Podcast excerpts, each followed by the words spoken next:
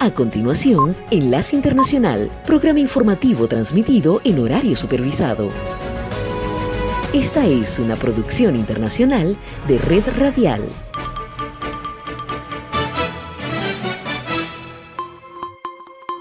Les saluda Gonzalo Abarca y les doy la bienvenida a Enlace Internacional.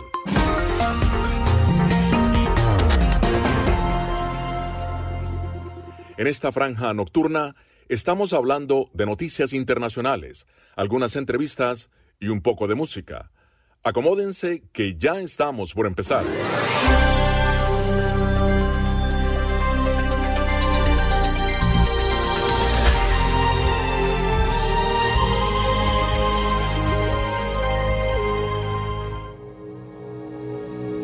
Enlace Internacional. Let me say the baby, since we've been together, ooh, loving you forever is all I need. Let me be the one you come running to. I'll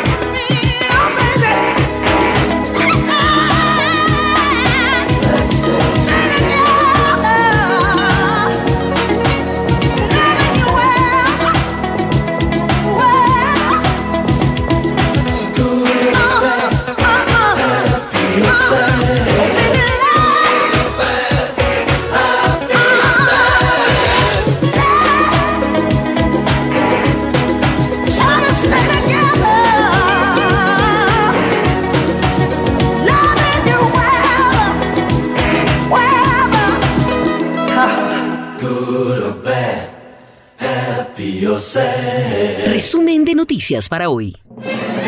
Hola, mucho gusto. Soy Florentino Mesa y esta es la vuelta al mundo en 120 segundos. La variante Omicron del coronavirus que ha desatado la alerta mundial se detectó en un país donde la tasa de vacunación es solo el 25%, lo que resalta la urgencia de distribuir mejor las dosis para evitar mutaciones peligrosas, alertó hoy la Organización Mundial de la Salud.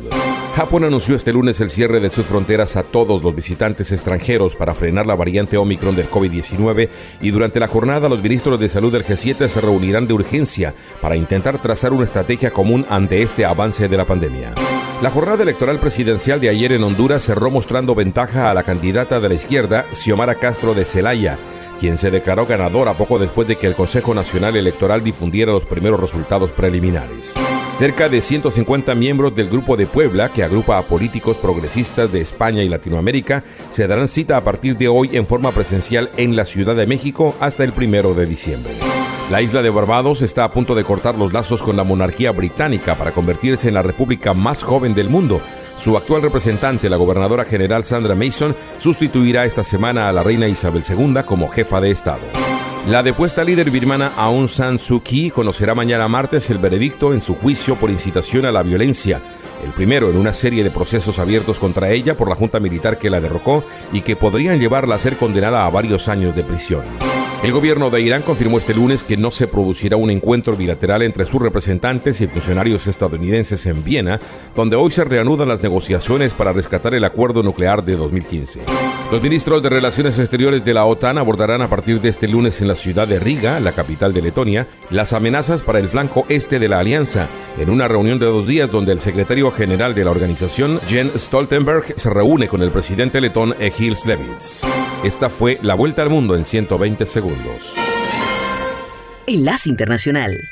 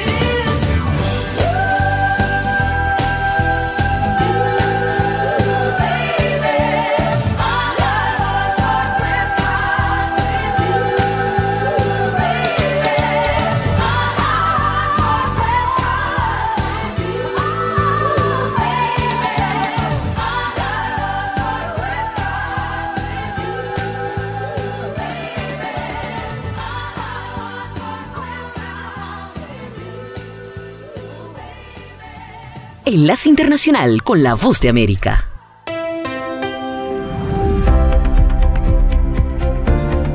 Cordiales saludos a nuestra audiencia desde Washington. Soy Yoconda Tapia y hoy en Conversando con la Voz de América abordamos el tema del plan Sembrando Vida que el presidente de México Andrés Manuel López Obrador plantea como alternativa para desalentar la migración de centroamericanos. La visita a México de John Kerry, enviado presidencial de Estados Unidos para el clima, motivó las explicaciones de los alcances del plan y en esta entrevista de nuestra corresponsal Sara Pablo se pone el tema en contexto con la bióloga Gabriela Jiménez Casas, investigadora del Instituto de Ecología de la Universidad Nacional Autónoma de México, la UNAM. La base de ese programa dice que se pretende apoyar a los campesinos dueños de, de tierras realmente un área pequeña, como mínimo 2.5 hectáreas, para que se les apoye económicamente para que en esas tierras puedan sembrar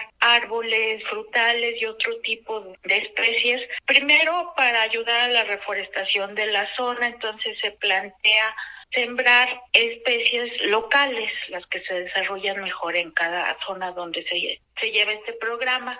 Y segundo, tratan que tengan autoabasto las personas, abatir un poquito, que dependan de algo más. Y pues es como regresar a como éramos hace muchos años, que las familias sembraban las cosas que consumían. Y a estas alturas del partido no es mala la idea porque la escasez alimentaria cada vez se está volviendo una crisis mundial. Desde el punto de vista individual, por lo que comenta es positivo, pero ¿qué tanto ayuda para el cuidado del medio ambiente? Es algo muy bueno porque si lo hacen de manera correcta, como le mencionaba, sembrando especies locales, esto lo que favorece es que se den más rápido y mejor. Entonces, si se hace de manera bien pensada, tiene que funcionar, porque en algún momento esas especies que siembran estas personas eh, va a generar una manchita verde que puede crecer y se puede llegar a pegar con un área natural de la, con las mismas especies. Entonces, esto incrementaría el área de bosques, el área de árboles, eh, a final de cuentas lo que se busca es que los servicios ecosistémicos de todos los ecosistemas eh, que nos rodean funcionen.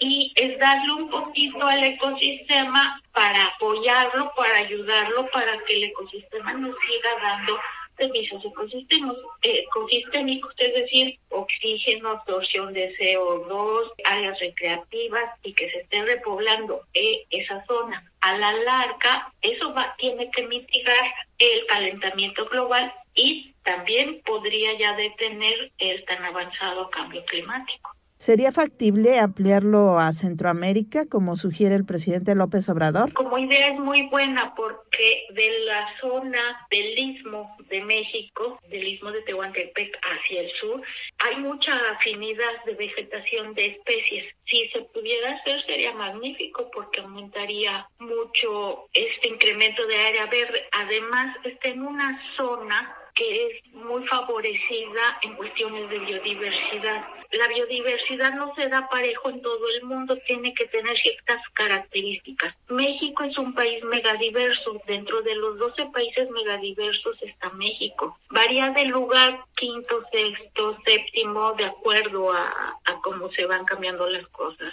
cada año. Y se va incrementando esa biodiversidad un poquito hacia Centroamérica por las condiciones que favorecen una topografía muy accidentada. Estamos bañados por los dos grandes océanos que nos favorecen, trayendo vientos y otras cosas que van a favorecer esta biodiversidad. También las condiciones de las especies reinantes en esa zona son muy parecidas. Pues si se logra hacer algo así sería maravilloso porque estaríamos creando ya un pulmón más grande que ya no nada más ayudaría de manera local ni a la comunidad, sino podríamos ya estar favoreciendo áreas más grandes, los estados, la parte del istmo en México y lo que va hacia el sur, hacia Centroamérica. Era la bióloga Gabriela Jiménez Casas, investigadora del Instituto de Ecología de la Universidad Nacional Autónoma de México,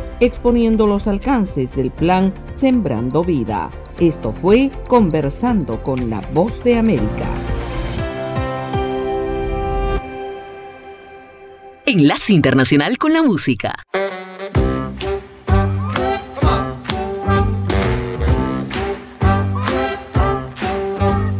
I'm dreaming of a white Christmas just like the ones I used to know where the treetops glisten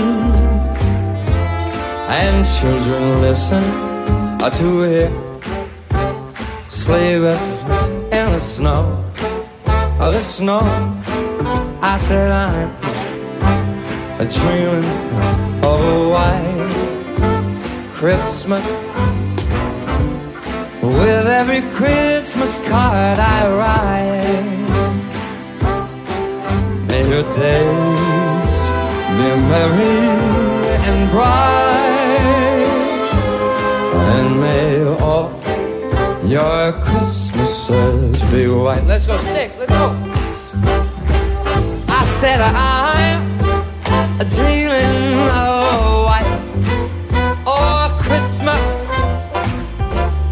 just like the ones I used to know.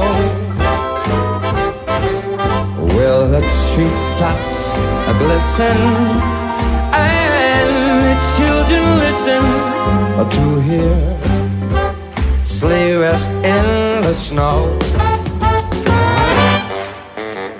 I'm dreaming oh, of a white Christmas with every Christmas card I write. May your days, may your days, may your days be merry and bright. And may all your Christmases be white.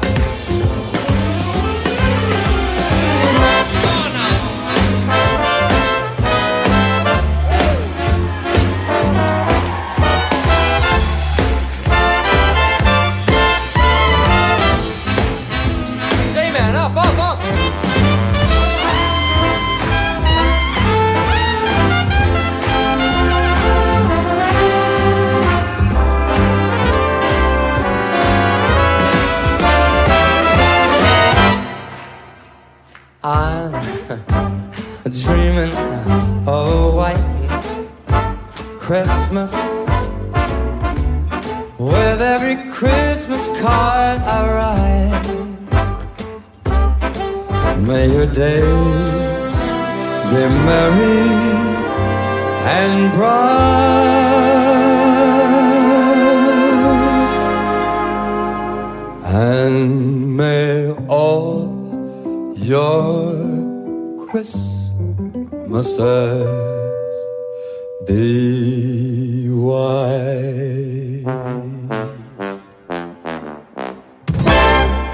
Enlace Internacional con Radio Francia Internacional. Carmele Gayubo.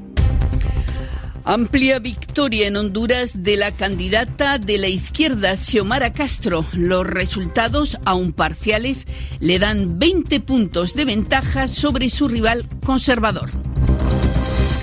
La Organización Mundial para la Salud advierte del alto riesgo de una rápida propagación en el mundo de Omicron, la nueva variante del coronavirus que desata muchas eh, nuevas restricciones en diversos puntos del planeta.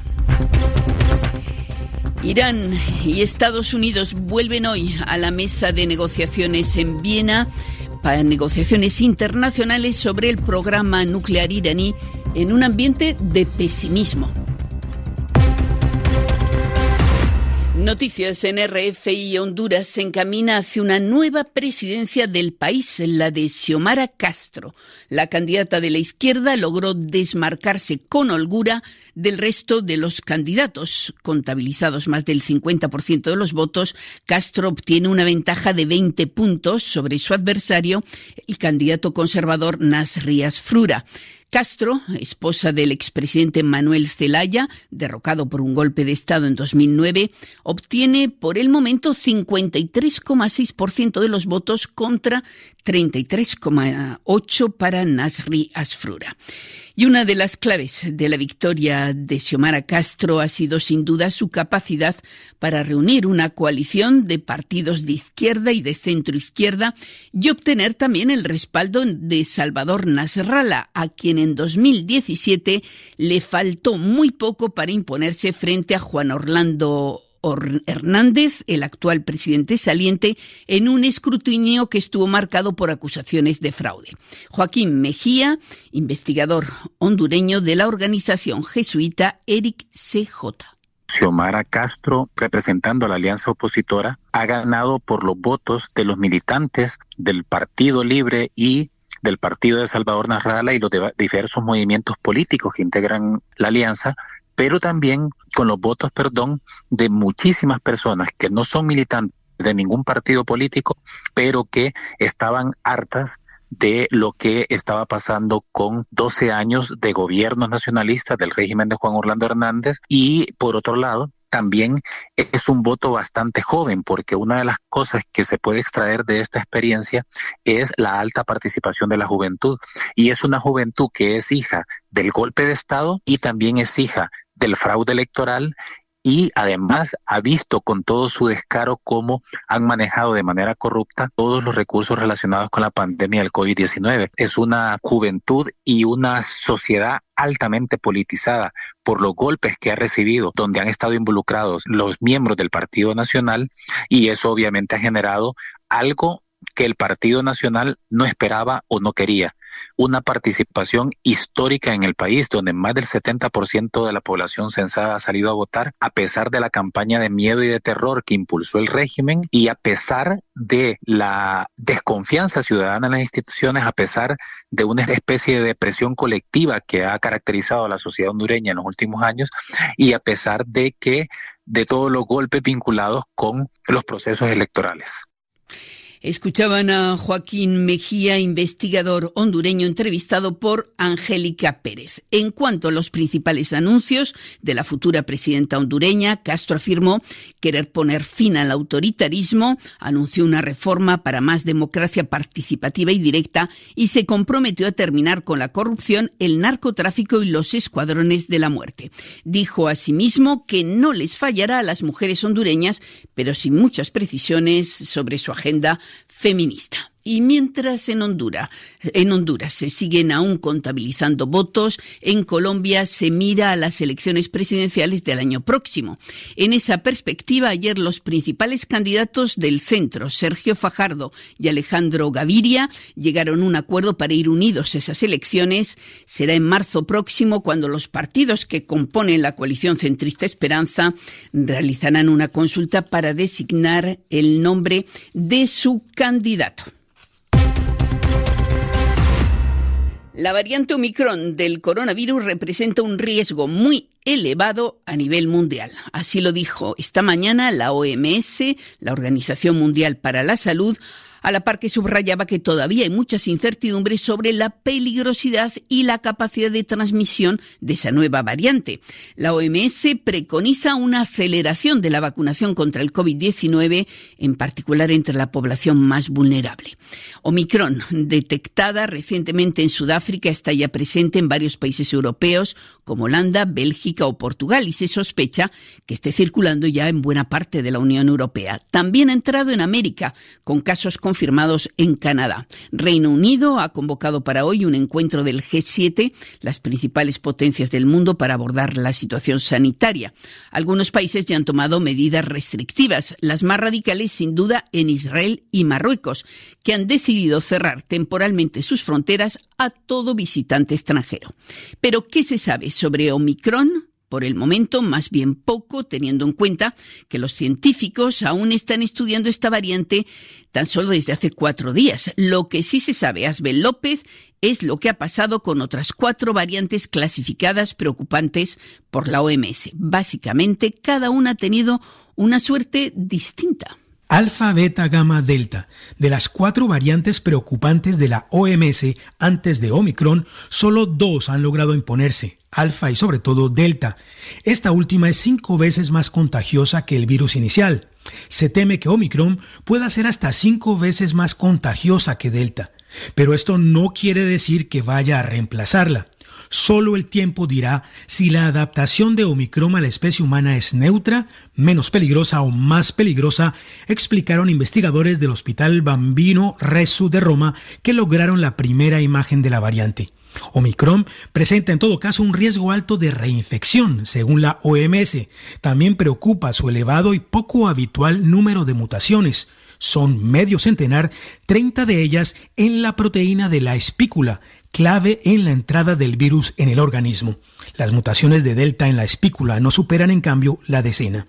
Los científicos han reaccionado con mayor rapidez a Omicron que a cualquier otra variante, subraya el New York Times. Desde Delta, ninguna variante había desatado tanta inquietud en la comunidad científica, pero también en las autoridades del mundo entero.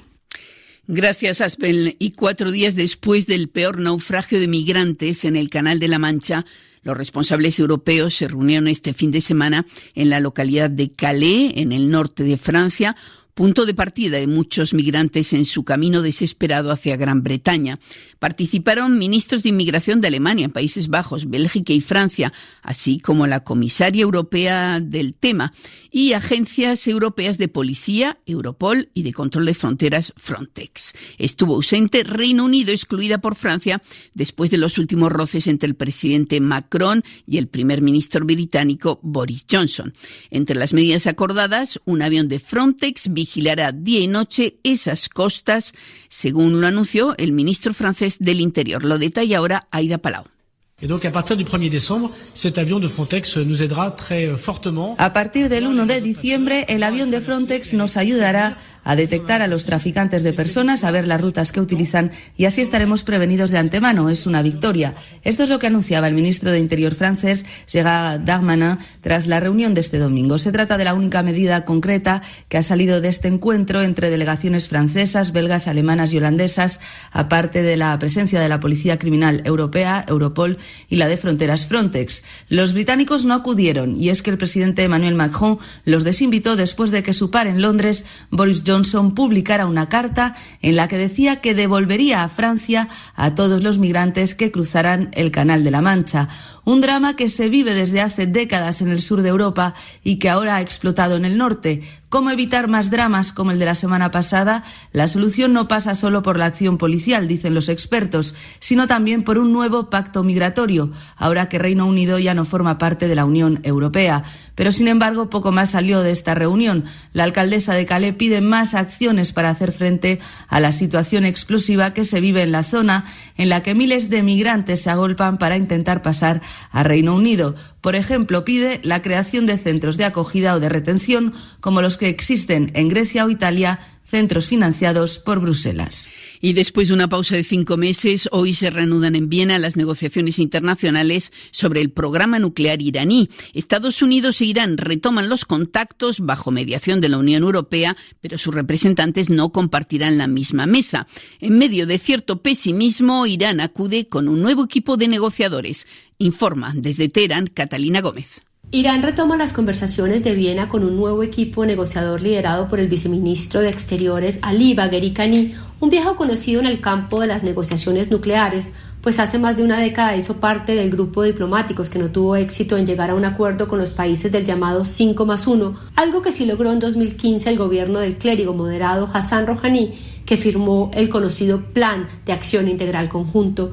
Este mismo acuerdo que tres años después quedó prácticamente destruido cuando Estados Unidos, por decisión del expresidente Donald Trump, decidió retirarse a pesar de que Irán cumplía con sus compromisos nucleares, según lo confirmó entonces la Organización Internacional de Energía Atómica. Esta decisión aumentó la gran desconfianza que existía ya en Irán hacia Washington, especialmente entre el sector más radical que hoy controla todas las instituciones de Irán, incluida la presidencia. Esto lleva a que este nuevo equipo negociador llegue a Viena con una actitud aún más agresiva y pide que se levanten todas las sanciones económicas impuestas desde 2017, incluidas aquellas que no tienen nada que ver con el programa nuclear. También piden la confirmación de que temas como su participación en conflictos regionales o su programa de misiles son intocables. Todo esto sucede cuando Irán ha acelerado su programa atómico, incluido su capacidad para enriquecer uranio. Informó desde Teherán para Radio Francia Internacional Catalina Gómez Ángel. Veamos ahora cuáles son las novedades del lado estadounidense. Que cabe esperar con el nuevo presidente Joe Biden, responde Vincent Eiflin, investigador del CECRI aquí en París. Joe Biden es un presidente uh, Joe Biden es un presidente que no es hostil a un acuerdo nuclear iraní, pero a diferencia de Barack Obama, podemos decir que está dispuesto a dar menos a Irán que el presidente Obama. Está pues frente a una situación en la cual debe restablecer vínculos, salir de esta dinámica negativa instaurada por Donald Trump, pero sin parecer débil en la escena internacional. Hay pues que conseguir reactivar este acuerdo, evitando también mostrarse débil en la escena interior estadounidense, porque hay una presión política sobre Joe Biden, en particular el campo republicano, que es muy fuerte y muy hostil a retomar las discusiones con Irán. En consecuencia, las negociaciones se anuncian difíciles. Bueno, pues con ese análisis de Vincent Eiflin ponemos ya punto final a este informativo de Radio Francia Internacional. Enlace Internacional.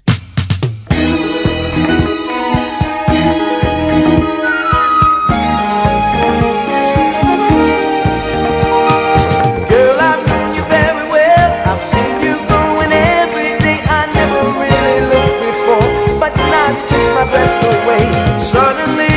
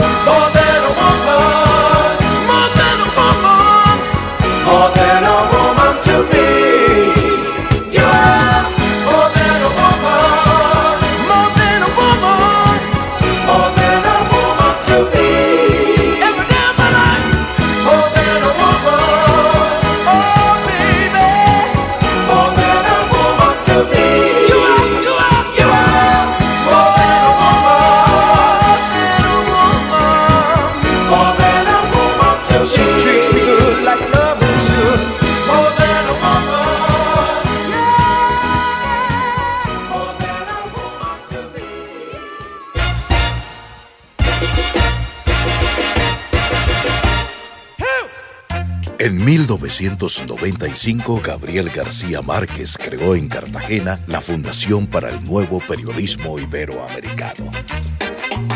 Tras 25 años impulsando el periodismo independiente, ético, innovador y riguroso, ahora somos Fundación Gabo. Somos taller de periodismo. Formamos, inspiramos, incentivamos y conectamos a periodistas de toda Iberoamérica. Somos Premio Gabo. Premiamos el mejor periodismo en español y portugués. Somos Festival Gabo. Celebramos en Medellín el poder de las historias en la mayor fiesta del periodismo y la curiosidad. Somos Centro Gabo. A partir del legado de Gabo, promovemos proyectos de desarrollo social, cultural y educativo.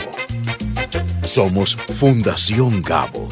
Con camaradería y chéveridad desde el Caribe colombiano, promovemos un mejor periodismo, la creatividad y la memoria de nuestro fundador.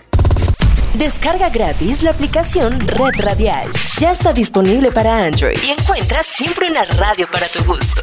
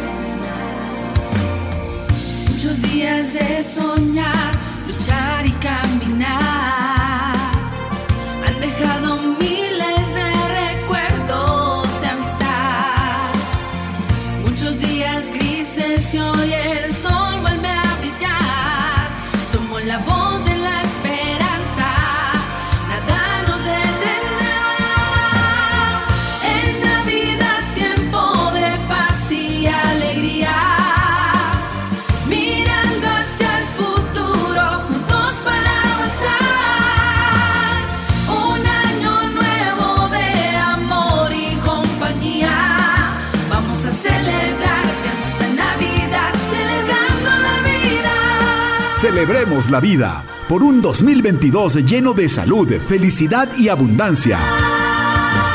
Enlace Internacional. One ticket, please. Lord have mercy, everybody's here. Hey, what's going on, man? Yeah, she's at home. Yeah, she's at home.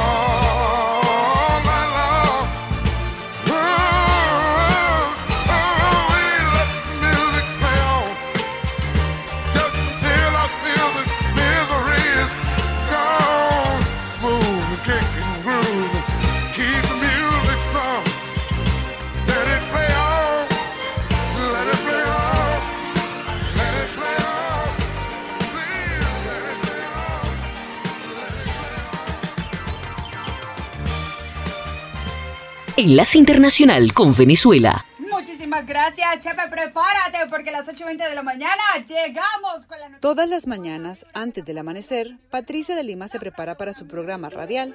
Ella es locutora y anfitriona en una de las pocas estaciones de radio de habla hispana en la capital de Estados Unidos. Bueno, el show de la mañana es lo mejor que tú puedas escuchar en tu vida entera porque tenemos muchísima buena vibra, una alegría intensa, diversión, información. Desde hace más de una década, Patricia acompaña a las miles de personas que la escuchan a través de la radio, en su camino al trabajo, en sus celulares o en sus casas, enfocándose en una comunidad en su mayoría migrante y latinoamericana. Tenemos buenas noticias y es que... Su propósito es informar, divertir y en algunas ocasiones levantar el ánimo de los oyentes. Describe que en el último año y medio y a partir de la pandemia del COVID-19 sintió que su trabajo fue y es muy importante. Bueno, definitivamente yo creo que la mayor preocupación es económica y de salubridad. Con la pandemia nos dimos cuenta que esas eran las preguntas más fuertes y las más populares. O sea, ¿qué voy a hacer con con el pago de la renta, cómo voy a pagar mis cosas, quién me puede ayudar, de dónde puedo sacar algún préstamo. Fue así como, desde su programa, se dedicó a proveer de información a miles de oyentes, dejándoles saber sobre lugares de vacunación, asistencia de vivienda y alimentación, entre otros temas. Asegura que, más allá de hablar a través de un micrófono, siempre intenta buscar soluciones. Es moverse, es salir, es conectarse con, con los jefes de, de, gobierno, con los alcaldes, con los concejales y ver qué se puede hacer en realidad. Nosotros, gracias a Dios, sí tenemos esos, esas conexiones con ellos y es uno a uno con la comunidad. Entonces eso es lo bonito y eso es lo que me encanta de, de mi profesión y de mi día a día, que uno pueda hacer una diferencia. Sin embargo, De Lima cuenta que la pandemia del COVID-19 también le permitió tener un espacio de crecimiento profesional y personal y por eso está muy agradecida.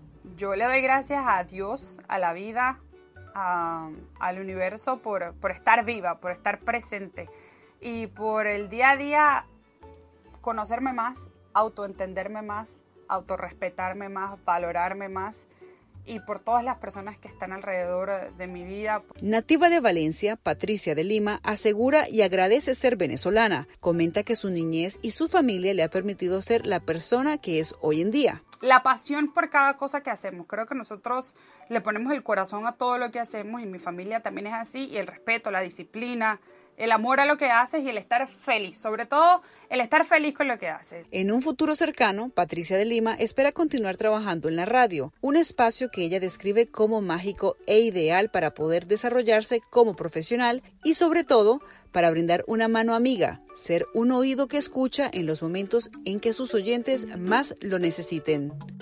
Cristina Caicedo Smith, Washington. Enlace Internacional. See, got a nice package, alright. Cause I'm gonna have to ride it tonight. All my girls at the party, look at that body, shaking that thing like you never did see. Got a nice package, alright. Edit. Four, three, two, one.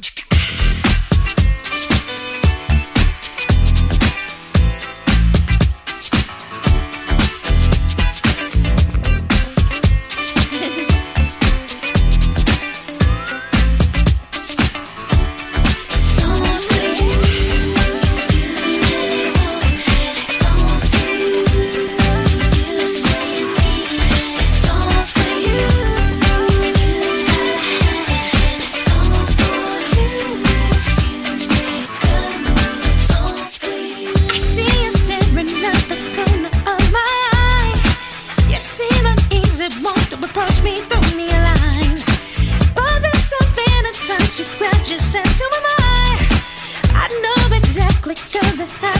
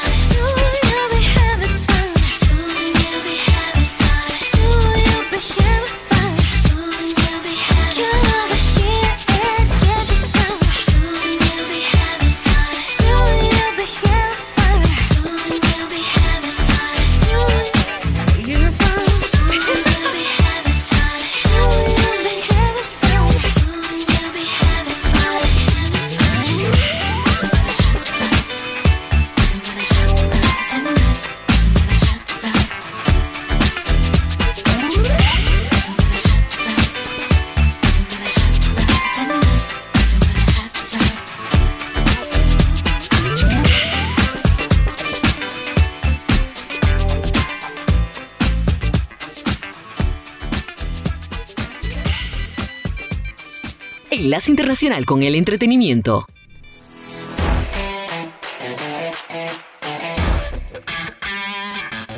Un 29 de noviembre del año 2001, hace exactamente 20 años, falleció George Harrison a sus 58 años de edad. Era el guitarrista, eh, compositor de, de algunas canciones y vocalista también de algunas de las propias composiciones junto a su banda The Beatles.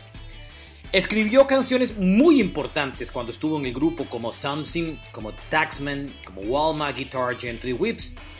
Y en el año de 1970 comenzó una muy exitosa carrera en solitario, especialmente con su álbum debut All Sin Must Pass, que es considerado el mejor álbum en solitario de cualquiera de los integrantes de The Beatles.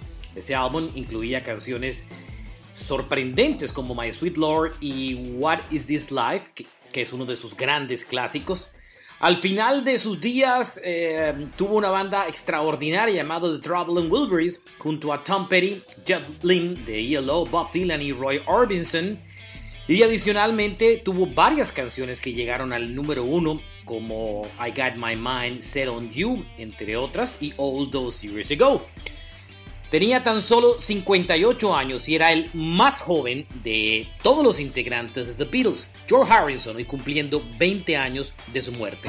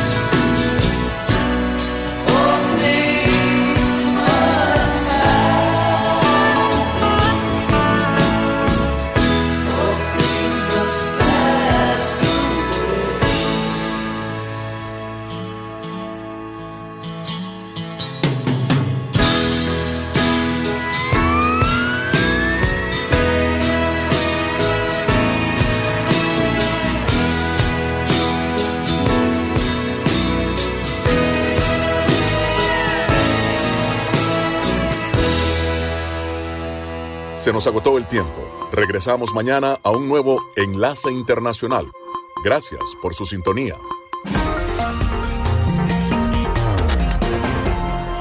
www.redradial.co